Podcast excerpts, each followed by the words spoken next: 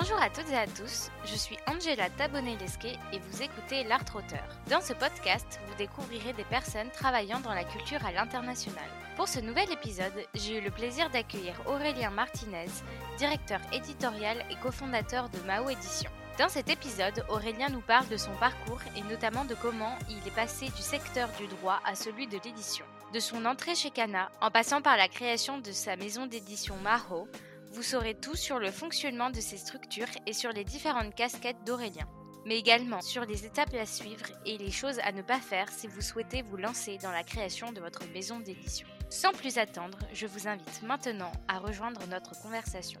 Bonne écoute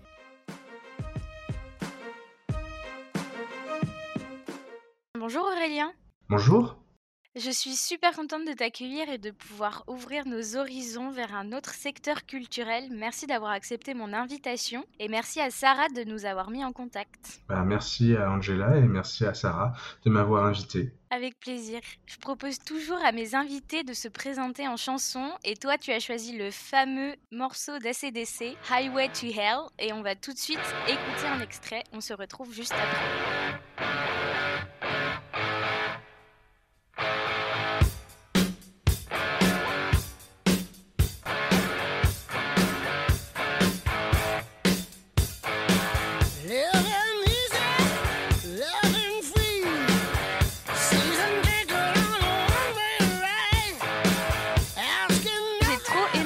Propose cette chanson parce que les clichés ont la peau dure. Ça n'a jamais été très sexy de lire. Moi, j'ai toujours beaucoup lu, même si je lis vraiment moins depuis quelques années et j'ai toujours été un peu prise pour l'intello en partie à cause de ça. Donc, ça prouve donc qu'on peut être déjanté même en aimant les bouquins. bah oui, complètement. la lecture et la musique, bah c'est fait pour, pour prendre du plaisir et et ACDC, c'est cool. Et à pas pour te ruiner, comme tu m'as dit en choisissant cette chanson. Pourquoi est-ce que tu l'as choisie pour te présenter? Bah En fait, c'est un peu toute mon enfance, ACDC. Euh, donc, euh, c'est euh, plus par euh, goût personnel. Il y a un petit côté aussi. Tiens, on va arriver à l'Iron Man aussi, comme dans les films. Ah. Non, je, je, je, plaisante. Non, c'est surtout pour, parce que je, je suis aussi musicien de de passion. Et donc, du coup, à la batterie, c'est toujours sympa de, jouer à CDC, même si c'est simple à jouer. mais ça doit être un bon défouloir. Totalement. Et du coup, qu'est-ce qu'elle dit cette chanson de toi, à part te rappeler euh, ton enfance? Que je suis un rocker, que je, que je, je roule sur l'autoroute des enfers euh, euh, de, de l'édition, puisque je fais de l'édition de manga. Et donc, du coup, ben, c'est la passion, c'est un peu le côté déjanté euh, qui m'anime. Tu commences à parler d'édition. On va remonter juste un petit peu avant. Tu as suivi des études de droit. Euh, tu as été jusqu'à valider euh, un Master 2 en droit public des affaires, si je ne me trompe pas. Tout à fait, tout à fait. Et tu as ensuite validé un Master métier du livre et de l'édition. En lisant ton parcours scolaire, j'ai été très étonnée parce que, pour tout te dire, vu ce que tu fais actuellement, même si on en reviendra un petit peu après, mais ça a dû beaucoup t'aider, comme tu as confondé ta maison d'édition, mais je me suis dit que tu avais très certainement suivi des études littéraires. Est-ce que j'ai eu raison d'être étonnée ou en quoi c'était cohérent? Tu as totalement tort. en fait, j'ai fait un bac économique au départ. Du coup, j'étais juste un grand passionné de, lecture à côté. Du coup, j'avais pas du tout au début l'intention de me diriger vers l'édition, l'édition de manga encore plus. au départ, moi, ce que je faisais, c'était, c'était je voulais euh, faire le euh, métier euh, dit sérieux, on va dire, qui rapportait. Et j'avais cette envie de faire un peu, de, de, rendre justice, de, de, de, combattre la veuve et l'orphelin, on peut dire ça. Non, je, je, je, plaisante un peu. Mais au départ, moi, je, donc je m'étais dirigé vers des études de droit, hein, tout simplement. Donc j'ai fait une licence de droit, des de spécialisation en droit public, un master de droit public, et ensuite je me dirigeais vers le métier juridique. J'ai travaillé au tribunal administratif de Versailles pendant quelques années. J'étais assistant de justice même. Donc je me dirigeais vers, euh, vers le métier de juge administratif. Et euh, au bout d'un moment, euh, je me suis rendu compte que si c'était intéressant, c'était intellectuellement très stimulant. Je ne me voyais pas en faire ça toute ma vie parce que c'était très lourd, parce que les dossiers sont assez intéressants. Enfin, parfois tu as des dossiers très lourds qui ne correspondent pas à ta vision des, des choses, puisqu'on applique mm. la loi et non euh, la morale. Et donc oui. mécaniquement, euh, je j'étais pas toujours d'accord, notamment sur certains points, et aussi parce que ça, ça- c'était intéressant mais pas passionnant. Et je me, il me fallait un métier passion. Il me fallait un métier passion, il me fallait que je suive ma passion. Donc du coup, j'ai décidé de tout arrêter du jour au lendemain. euh, j'ai voulu changer de métier. Et là, bon bah, euh, comme toujours, c'est toujours un peu compliqué ce, ce changement de bah de à 180 degrés en fait, tout simplement. Hein, c'est euh, passer directement dans le Ce virage de bord. ah, complètement, un gros virage de bord.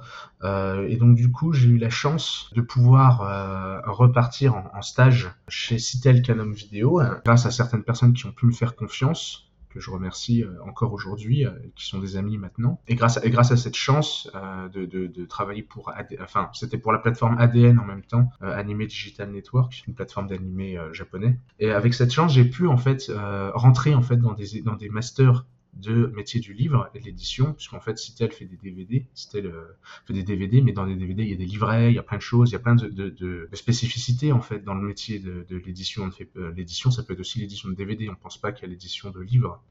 À partir de là, ben, j'ai pu, euh, j'ai pu rentrer, donc je voulais faire absolument un master en alternance, puisque forcément, ce qui est intéressant dans ce genre de, bah, de virage, bah, c'est qu'il faut bien un peu se payer, euh, il faut bien, faut bien payer les loyers, hein, faut bien payer les frais, euh, puisque forcément c'était pas pas prévu à l'origine.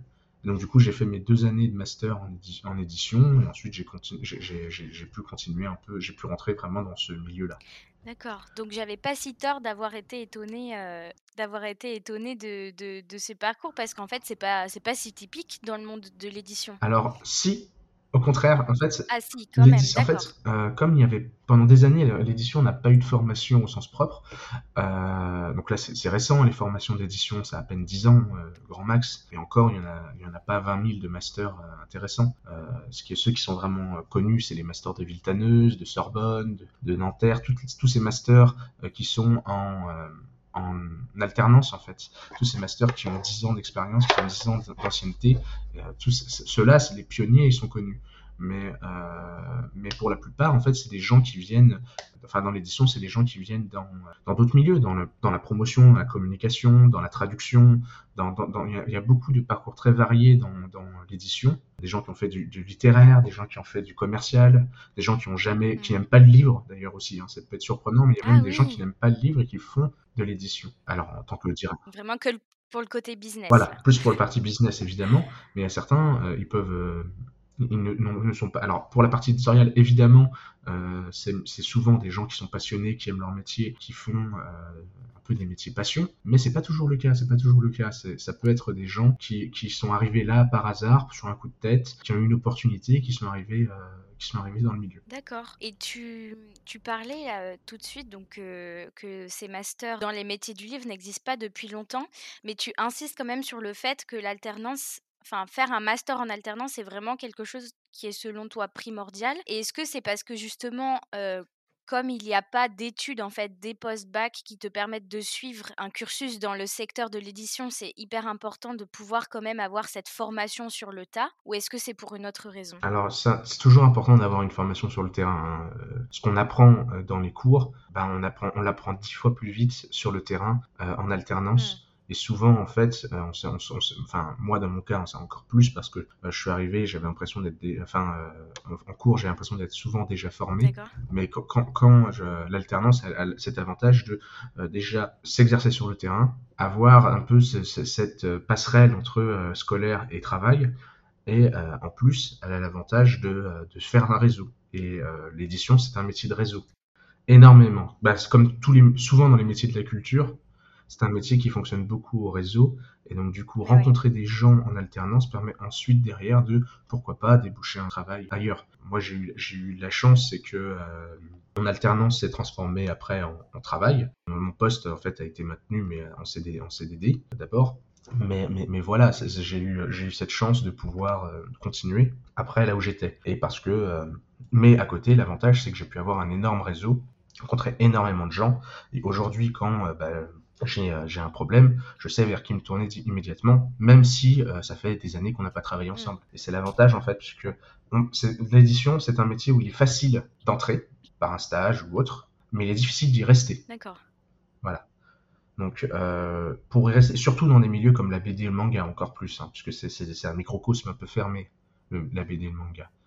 donc tout le monde se connaît. Il y a une centaine ou deux centaines de personnes, 200 personnes qui se connaissent et, c'est tout. Voilà, c'est donc pour rentrer dedans, il faut connaître quelqu'un qui va un peu te, parrainer, on va dire un peu. C'est un peu ça l'idée, même si c'est, enfin c'est l'impression que j'en ai en tout cas. Et pourquoi c'est difficile d'y rester? Est-ce que c'est parce qu'il n'y a pas beaucoup de postes et peut-être pas beaucoup de turnover pourquoi c'est difficile de faire sa place dans ce milieu? Bah, C'est exactement ça, il n'y a pas beaucoup de postes, euh, puisque forcément euh, l'édition c'est un petit monde, euh, et euh, aujourd'hui de plus en plus on appelle des prestataires, des graphistes, des, même parfois des éditeurs freelance hein, d'ailleurs, et donc du coup c'est un milieu qui, qui, nécessite pour faire sa place de, de, bah, de, de connaître du monde, de prouver qu'on est là, et donc du coup quand quelqu'un, quand une offre s'ouvre, évidemment c'est plus, c'est plus facile d'avoir quelqu'un qui va appuyer la candidature que quelqu'un qui n'en a pas. C'est classique, hein, c'est partout pareil Hein, d'ailleurs, mais là c'est encore plus visible euh, dans ce milieu. Et qu'est-ce que tu conseilles toi pour connaître des personnes? Parce que c'est vrai que le premier réflexe ce serait peut-être euh, d'envoyer des messages LinkedIn, mais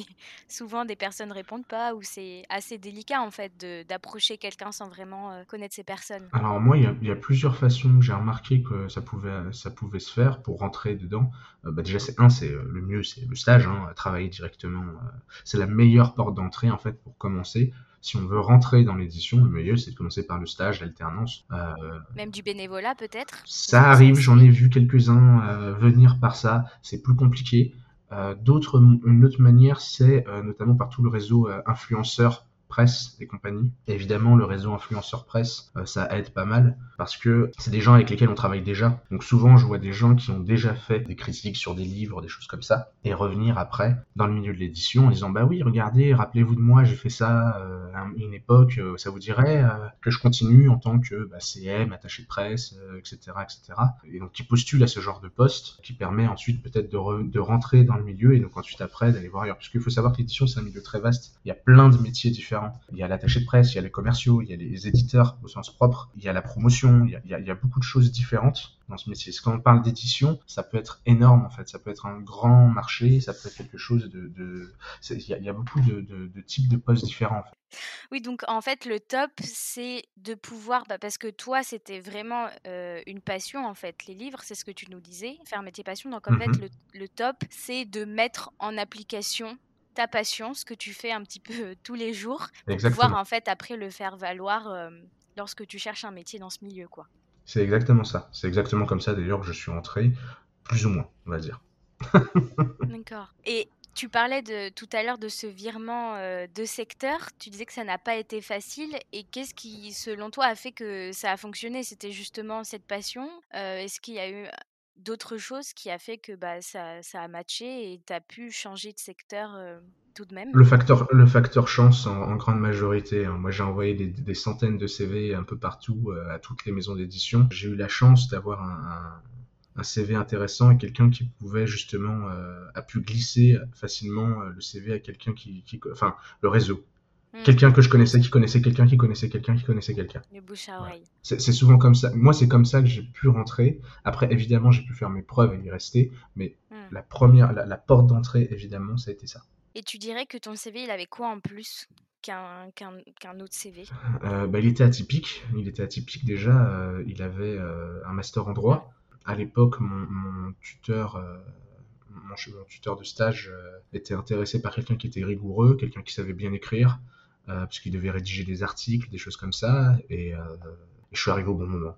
Bon moment où un stagiaire partait, et donc du coup j'ai pu venir à, la suite directe. Comme j'étais disponible tout de suite, euh, je pense que ça a pu, ça a pu jouer. Je, je pense qu'il y a plusieurs facteurs. Mais celui-là a pu jouer la particularité du CV, la, la le, le, côté un peu euh, changeant parce que souvent, on a souvent des écoles de commerce, énormément d'écoles de commerce, des gens qui arrivent, toujours les mêmes écoles, toujours le même profil, toujours la même façon. Je pense que ça a pu jouer le fait que j'avais un, parcours un peu différent. C'est intéressant ce que tu dis parce que, en fait, maintenant, les gens font souvent école de co ou Sciences Po, tu vois, euh, et avant une prépa. Moi, j'ai, euh, moi, j'ai l'impression que les gens en ont marre des écoles de commerce, euh, enfin, de voir toujours le même type de CV. En plus, euh, alors ça c'est un avis purement personnel, je trouve que euh, souvent il faut tout leur apprendre, ils savent pas faire grand chose. Enfin, ils sont ils sont moyens en tout en fait. C'est-à-dire qu'ils savent faire plein de choses, mais mais ils sont pas excellents. Ils ont pas le niveau. Enfin, moi, c'est le niveau. Moi, c'est pour ça que je préfère maintenant prendre des stagiaires. Quand je prends des stagiaires, parce que j'en prends maintenant. Quand je prends des stagiaires, je, je, je sais que euh, je vais avoir plus confiance en quelqu'un qui a fait un métier du livret et de l'édition parce que il est spécialisé. voilà, il sait exactement quand je vais parler de BAT, qui veut dire bon à tirer, c'est quand les PDF HD nous reviennent de l'imprimeur et qu'on doit valider. Quand je parle de graphisme, quand je parle de, de photo, d'utiliser Photoshop, ils savent le faire déjà. Euh, ils savent utiliser InDesign, ils savent utiliser tous ces logiciels-là. Quelqu'un qui euh, fait une école de commerce, bah, il faut lui, le former sur ça. C'est pas un mal, hein, il a d'autres qualités. Hein. Et, enfin, il, il a d'autres euh, qualités, d'autres choses qui va, qui va lui servir, mais malheureusement, euh, bah, c'est pas toujours le cas. Quoi. C'est, sur, sur le cœur du métier, je l'ai pas toujours, euh, j'ai pas toujours, il faut que je forme cette personne. Alors évidemment, quand tu es en stage, tu es là pour for enfin, quand tu prends un stagiaire, tu es là pour former le stagiaire, mais euh, la base, enfin, on part de plus loin, quoi de plus loin. Bon, amis en école de commerce, ne pleurez pas parce que vous avez fait votre prêt qu'il va falloir rembourser. Euh, mais du coup, mettez-vous euh, à apprendre vous-même avant de rentrer en stage euh, ce que vous pouvez en logiciel, en Photoshop. Ça, c'est vrai que c'est souvent des choses qui sont demandées et c'est vraiment pas des choses qu'on apprend en école, même Excel, des choses comme ça. Enfin, en fait, on se forme en stage ou avec les tutos ou avec les choses comme ça, quoi. Tout à fait.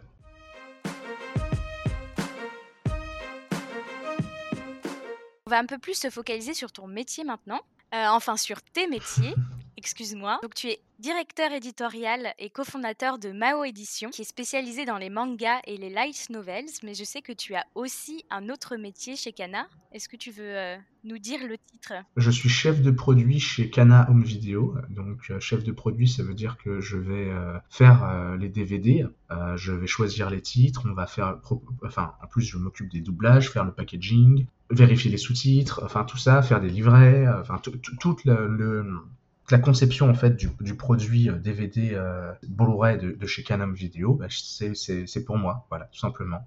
Donc je gère tout de A à Z à ce niveau-là. Et, côté Mao, ben, là pour le coup c'est encore plus important puisque ben, en tant que directeur éditorial, je m'occupe et, et, et, évidemment, bah, évidemment je, je, touche un peu à tout. Je vais euh, faire, euh, faire choisir les manuscrits, étudier les manuscrits avec les auteurs, euh, faire en sorte que acheter les droits à l'étranger c'est si c'est des licences, euh, vérifier la traduction, la correction. C'est un peu, c'est un peu tout ça. aller jusqu'à même l'impression, c'est-à-dire euh, s'occuper de valider les, les, PDF HD et les, et les, BAT, euh, s'occuper de choisir le papier. Enfin, tout ça, ce sont c'est le travail d'un directeur éditorial. Cette partie-là, enfin, toute la partie fabrication, par exemple, je ne l'ai pas chez Canon Vidéo. D'accord. Et hum, est-ce que c'est normal dans ton secteur d'exercer ces deux métiers ensemble, directeur éditorial et cofondateur, ou c'est vraiment propre à toi? Euh, alors, c'est dans les petites maisons d'édition pour, pour, pour Mao, hein, on parle bien que de Mao. Pour Mao, être directeur éditorial et cofondateur, en fait, ça dépend. Hein. On peut être, par exemple, mon associé est directeur commercial pour Mao. Euh, donc, euh, c'est pas, c'est pas, c'est pas gênant. En fait, dans les petites maisons d'édition, c'est normal d'exercer plusieurs postes euh, parce que bah, forcément, on est petit. Euh, on vient de, on a besoin de, de il faut toucher à tout parce qu'on n'a pas beaucoup de, de, ressources non plus, enfin moins que dans les grands groupes. Oui, Mao a été créé en 2019 si je me euh, trompe. Euh, Mao a été créé, oui, en, le, le 5 novembre 2019. Euh, donc forcément, on s'est pris le, le Covid de, de, plein fouet après, mais mais voilà, c'est aussi c'est toutes ces raisons là qui font que il est il est normal qu'on exerce plusieurs tafs à côté on fait le boulot d'un chef de fab, le boulot d'un éditeur, le boulot d'un communicant, euh, d'un attaché de presse, etc., etc. Donc on touche un peu à tout parce que bah, forcément on est petit. Euh, bah, pour Mao on, est trois maintenant. Euh, donc à trois forcément on met plusieurs casquettes. Ce qui est assez fun d'ailleurs. C'est assez fun, faut rappeler quand même faut, faut quand même fun de On travaille beaucoup, mais c'est fun. Ouais, c'est ça, c'est très fun, c'est sympa, on touche à tout. On se dit, tiens, pour ça, je verrais bien faire un, un livre audio pour, pour, faire la, pour, pour promouvoir le livre, on va faire un trailer. Ah, mais là, ça, ça passera pas parce que dans ce texte-là, quand on a vu, donc là, je, je change de casquette, je passe casquette éditeur, euh, ça serait bien qu'on fasse ça parce que ça serait bien et tout. Là, on pourrait mettre une illustration. Enfin, il y a un côté. Dédoublement de personnalité complètement, en live. Complètement, complètement. mais mais c'est très, c'est très euh, déjà un, c'est très formateur dans le sens où bah, derrière euh, pour d'autres euh, quand on va dans le dans d'autres bah, quand je travaille par exemple pour Canon Vidéo ben j'ai de nouveaux réflexes des nouvelles façons de travailler où j'ai et, même parfois je veux même appeler des prestataires de l'un pour l'autre parce que enfin de Mao pour pour Cana parce que bah, je sais comment ils travaillent je sais comment ils se graphistent je sais que ça va être nickel que ça va être à mon prix que ça va être bien. Voilà donc il n'y a pas de de raison. Donc vraiment, en fait, ce qui va différer dans le fonctionnement entre une maison d'édition indépendante comme la tienne et une maison d'édition filiale d'un groupe comme Cana. C'est le budget. non, je ça, oui, ça va vraiment être en fait que du coup dans des plus grosses maisons, enfin des, dans des maisons indépendantes, tu vas avoir des postes un peu plus transversaux, alors que dans une, euh, dans une plus grosse maison d'édition, tu vas vraiment devoir te cantonner un petit peu à ton poste. Ah, il y a plusieurs points. Il y a, déjà la liberté éditoriale, c'est-à-dire que ben, euh, quand on est dans un grand groupe, on doit se plier aux licences, euh, euh, aux licences phares du groupe. par exemple, si je prends Kana ou vidéo, ben, ça va être Naruto, One Piece, Fairy Tail, ça va être ce genre de, grosses licences. Côté, côté Mao, l'avantage c'est que ben, je peux choisir mes titres, je peux choisir ce que je sors, je peux également, je suis libre totalement. Euh, la différence, par contre, c'est qu'il y a des gros avantages également à rester dans un grand groupe. Hein. Déjà, un, c'est le, le, budget, hein. c'est-à-dire qu'on ne s'embête pas à, à, réfléchir. Enfin, on réfléchit évidemment à nos dépenses, mais, mais euh, on se sent moins pressé par celle-ci. et, et, et, deuxièmement, on se sent euh, également beaucoup plus, euh, enfin beaucoup plus aidé parce qu'il y a déjà des structures de diffusion, de distribution, de, de promotion existantes. Euh, parce que ben, c'est des, on va dire la, force de communication, la force de frappe n'est pas la même forcément entre une petite maison et une grosse, et c'est là où, euh, la moindre communication sur euh, Cana par exemple fonctionne peu importe ce qu'on fait. c'est pas forcément le cas sur des plus petits réseaux pour une petite maison d'édition forcément c'est David mmh. contre Goliath un peu là. Et toi, qu'est-ce qui t'a poussé à créer ta propre maison d'édition? Est-ce que c'est cette liberté éditoriale? Ah, bah, C'était mon objectif dès le début en réalité. Hein. C'était euh, dès le moment où, où j'ai décidé d'arrêter le, le, le, droit, on va dire, euh, le juridique, pour, euh, je me suis dit, un jour j'aimerais monter ma propre maison d'édition. j'ai saisi l'opportunité quand je me suis dit, je me suis rendu compte que si je le faisais pas maintenant, je le ferais pas dans dix ans, clairement. parce que c'est ça le souci. J'avais l'opportunité là qui s'est présentée avec euh, avec mon associé. J'ai rencontré mon associé. On a, vite matché comme on dit. Euh, et donc du coup, ben on s'est lancé tout simplement. On s'est lancé. On a pris le courage à deux mains. On a fait les recherches. Forcément, on commence pas tout de suite. On commence en 2018. On a commencé en 2010. On a travaillé en 2019. En réalité, ça a pris plusieurs années avant d'accoucher sur euh, sur le papier de Mao Édition. Hein. Certes, ça a sorti le 5 novembre 2019, mais avant ça, il y a eu des gros travaux de, recherche, de, de, de financement, euh, d'état du marché également, parce que forcément, on ne se lance pas sans avoir fait tout ça. Il euh, faut bien étudier en fait le marché. Il vaut mieux bien étudier d'ailleurs le marché. Avant de se lancer, il faut être sûr de savoir si on peut marcher, si ça peut marcher, parce que en plus, au départ, en plus, tout passera bien, hein. tout se passera selon le plan, hein. donc pas de problème, euh, tout, tout est bien, tout est joli on a le financement, on a, les choses, mais au fur et à mesure, évidemment, il faut réévaluer euh, le marché, il faut, sortir les premiers livres, il faut sortir tout ça. Donc forcément, après, il faut toujours, vaut mieux avoir bien étudié le marché, bien étudié, on va dire, le business plan, ton business plan, euh, avant de se lancer, parce que quand tu te lances et que derrière, ben euh, tu te rends compte que euh, ben ça, ça c'était pas vrai, ça c'était faux, euh, ça c'était vrai mais bon pas comme tu l'imaginais. Eh ben il faut toujours se remettre remettre en question le plan initial pour arriver à une solution. Enfin voilà, il y a une il y a, une il y a un plan à court terme et un plan à long terme. Il faut toujours avoir ces deux ces deux types de plans quand on se lance. Ça a été quoi d'ailleurs une de vos plus grosses galères en créant Mao Édition En créant Mao Édition, ça a été le financement. Forcément, on est une maison d'édition, donc on produit de, des livres, c'est considéré comme des biens immatériels, parce que tu peux pas le revendre après. je m'explique, c'est-à-dire que quand tu crées une entreprise, la banque, elle a besoin de savoir si, derrière, si tu fais faillite, elle peut récupérer l'argent. Donc c'est facile quand tu es une boulangerie, tu peux récupérer les locaux, tu peux récupérer les fours, tu peux récupérer plein de choses. Mais quand tu es une maison d'édition, tu produis des livres. Et tes livres, quand tu coules, ils ont plus aucune valeur. Donc ah déjà, bah en fait, ils ont la valeur qui sont sur le marché, ou alors euh, ils sont ils sont en brocante. Enfin voilà, ils perdent ils perdent. Euh, enfin, la banque ne peut pas revendre le stock, euh, hormis peut-être en le vendant à une, une, déchetterie de papier, un recyclage de papier. Mais hormis ça, ça reste quand même des petits moyens et tu ne pourras pas rembourser la banque dans le cas présent. Donc il faut assurer des garanties à la banque forcément. Il faut qu'il y ait des leviers pour que la banque puisse continuer à pour, puisse prêter. Voilà. Donc c'est toujours ça le vrai problème donc le financement. Et après, du coup, euh, tu disais, il y a, ah, euh, euh, je pensais que ça fonctionnerait comme ça. En fait, ça a fonctionné comme ça. Est-ce que tu te rappelles un truc où tu t'es dit, ah non, mais vraiment, j'avais pas imaginé ça comme ça? Le Covid. ah, mais le oui. Covid. J'avais pas imaginé ça comme ça. je crois que personne, là, tu vois, étonnamment. voilà. étonnamment, j'avais pas prévu que le Covid nous tomberait dessus en mars 2020. Je pense que personne ne l'avait, ne l'avait prévu. Mais quelle idée de manger un pangolin aussi. bah ouais, quelle idée, franchement. oh là là. Et donc du coup, ce, pangolin là, il nous a bien embêtés parce que du coup, ben tout ne s'est pas passé selon le plan du coup, euh, ben oui, forcément. Euh, forcément les euh, avec les fermetures de librairies, on a dû décaler des livres, on a dû revoir certaines, certaines choses, certains tirages évidemment. Non, non, c'est pas ça. Et c'est là justement l'importance du fait d'avoir un, business plan solide et des fonds et suffisamment de fonds pour pouvoir tenir, c'est que là, ce qui compte, c'est de pouvoir tenir jusqu'à la fin du Covid, c'est de pouvoir revenir à une période un peu plus normale. Grâce à ça, repartir, enfin, continuer surtout, mais avec une période un peu plus favorable. Pour les petites maisons d'édition, en tout cas, en ce moment, c'est assez compliqué. Euh, on entend beaucoup parler en ce moment des euh, librairies qui fonctionnent super bien, euh, avec le, avec, parce qu'ils sont essentiels. Enfin, on a pu admettre ça.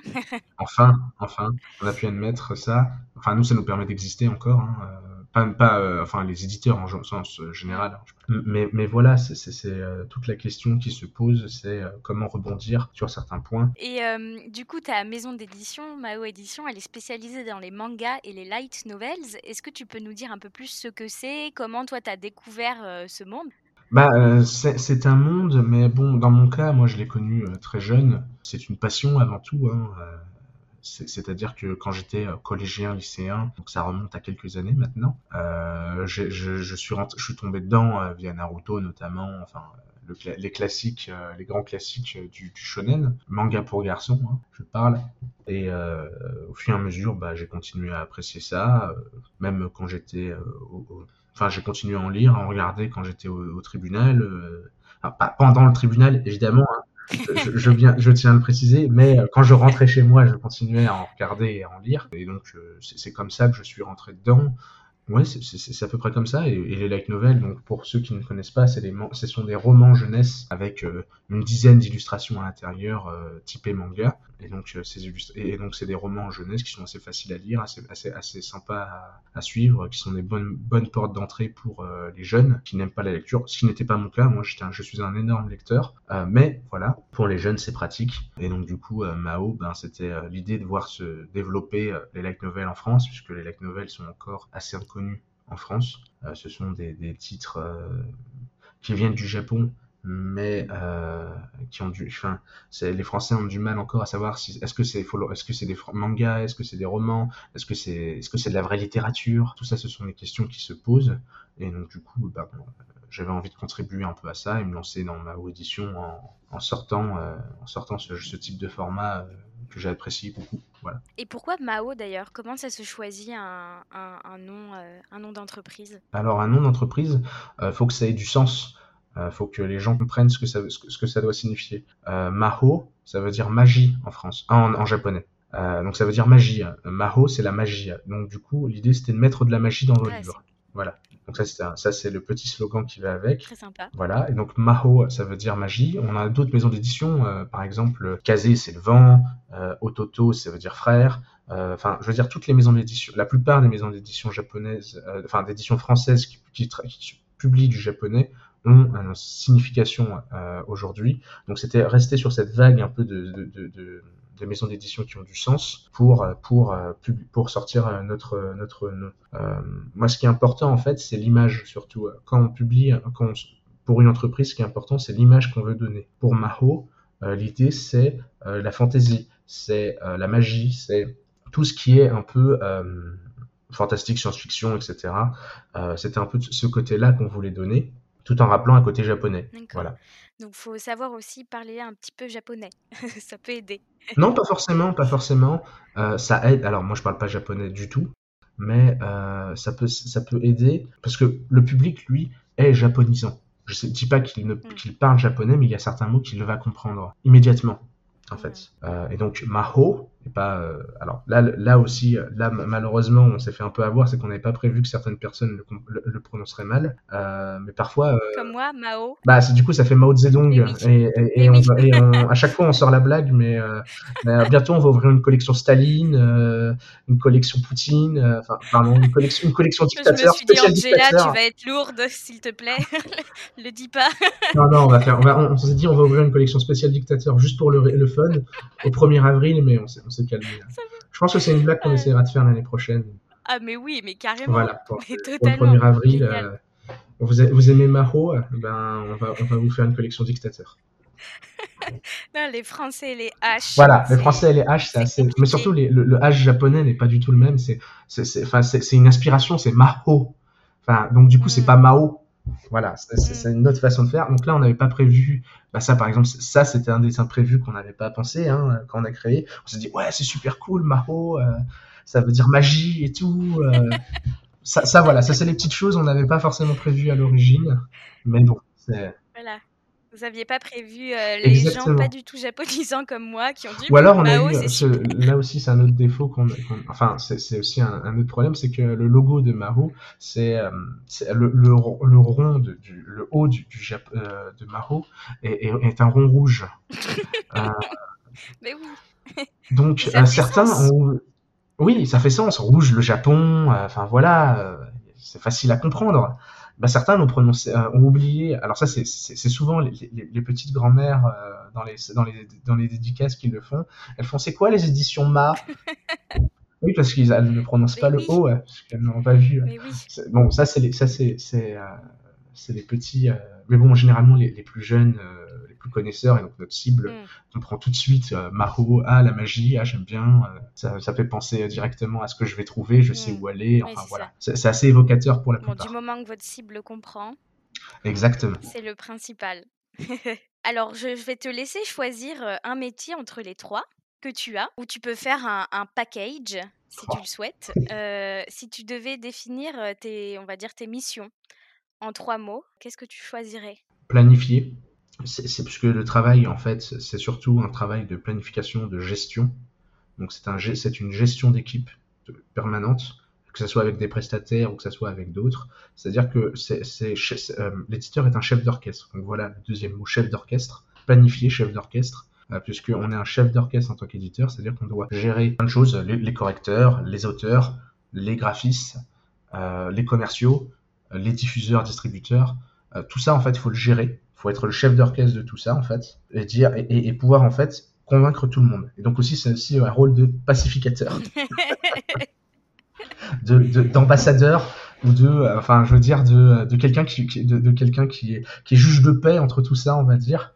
Euh, c'est-à-dire qu'il va arriver, qui va dire oui, je comprends ton point de vue, euh, monsieur, monsieur auteur, mais si je fais ça, mon commercial, voilà, si je, si je fais si je fais ça, malheureusement, euh, bah mon diffuseur va m'engueuler parce qu'il va pas comprendre pourquoi on a changé le titre en cours de route. Voilà. Ça, ça, peut être des choses comme ça. Oui, mais ça sera plus fun de, enfin voilà, euh, ça permettra de varier et tout. Euh, oui, mais tu, tu, tu euh, un diffuseur, il a besoin d'avoir une uniformité. Si je change de format en cours de route, ça ne va pas aller. mais oui, lui expliquer le métier de l'autre pour que. Exactement. surtout que toi, en plus, tu dois avoir des interlocuteurs internationaux. Euh, donc ça doit être une adaptation aussi culturelle que tu as dû, que as dû c'est ça, d'où le rôle d'ambassadeur également, c'est-à-dire d'arriver d'arriver avec par exemple des japonais ou des taïwanais ou des, des coréens, enfin ou, n'importe quelle autre langue, anglais aussi, et leur dire, expliquer ce qu'on fait, pourquoi on est là, euh, qu'est-ce que ça va faire de, de travailler avec nous plutôt qu'un autre, ce qu'on va faire en salon pour promouvoir leurs œuvres, qu'est-ce que, et, et, aussi on est, euh, donc ça c'est, quand nous on essaye de se vendre, mais également parfois on essaye de vendre les produits des autres, euh, c'est-à-dire que quand par exemple un magazine nous demande de faire une couverture mm. ou nous demande de faire un, un article, bah il faut justifier. Donc déjà on va faire l'intermédiaire entre les deux, et donc du coup on va, on va, on va prévenir, donc on va, on va faire les corrections en amont avec le, le journal par exemple le magazine en disant bah non le copyright n'est pas bon, je sais que ça va pas passer, euh, voilà. Donc ils vont nous refournir ça et ensuite nous on va revendre, enfin on va on va essayer de, de, de, vendre l'article en disant bah oui on a fait ça parce qu'il n'y avait pas de choix, parce que euh, c'était comme ça, parce que c'est mieux, etc. etc. Euh, donc en fait, il faut, on, est, euh, on a toujours un rôle d'ambassadeur, d'un rôle de chef d'orchestre et, un, rôle de, gestionnaire planificateur. Voilà, c'est ça, on va dire les, trois fonctions essentielles, c'est-à-dire être un passe-plat. On est un passe-plat essentiel dans la chaîne. Voilà. Et, sans ce passe-plat, on pense souvent qu'on peut faire tout en fait de manière séparée. Hein. Beaucoup d'auteurs pensent qu'ils peuvent tout gérer en même temps mais euh, c'est un boulot à temps plein en fait de gestionnaire en fait c'est gérer les tout voir en fait les attentes de chacun pour les rassembler en un seul objet qui sera le livre et tu as lu quand même euh, des livres ou regardé des vidéos des choses comme ça pour essayer de comprendre euh, Enfin, tu, tu, tu, me dis quand même que, que tu baignes dans, dans, ce monde depuis le collège. Donc peut-être qu'il y avait des codes culturels que tu avais déjà saisis. Mais est-ce que tu as alimenté quand même cette connaissance avec d'autres ressources? Je suis un très gros lecteur, un très gros amateur de culture en règle générale. Donc j'ai pas trop ce problème-là. En fait, l'important c'est de faire une veille permanente, de se tenir au courant de l'actualité dans son secteur donné. Le travail de veille, en fait, on n'y pense pas forcément, mais c'est un travail essentiel parce que sinon on devient vite has en fait. On oublie euh, les choses.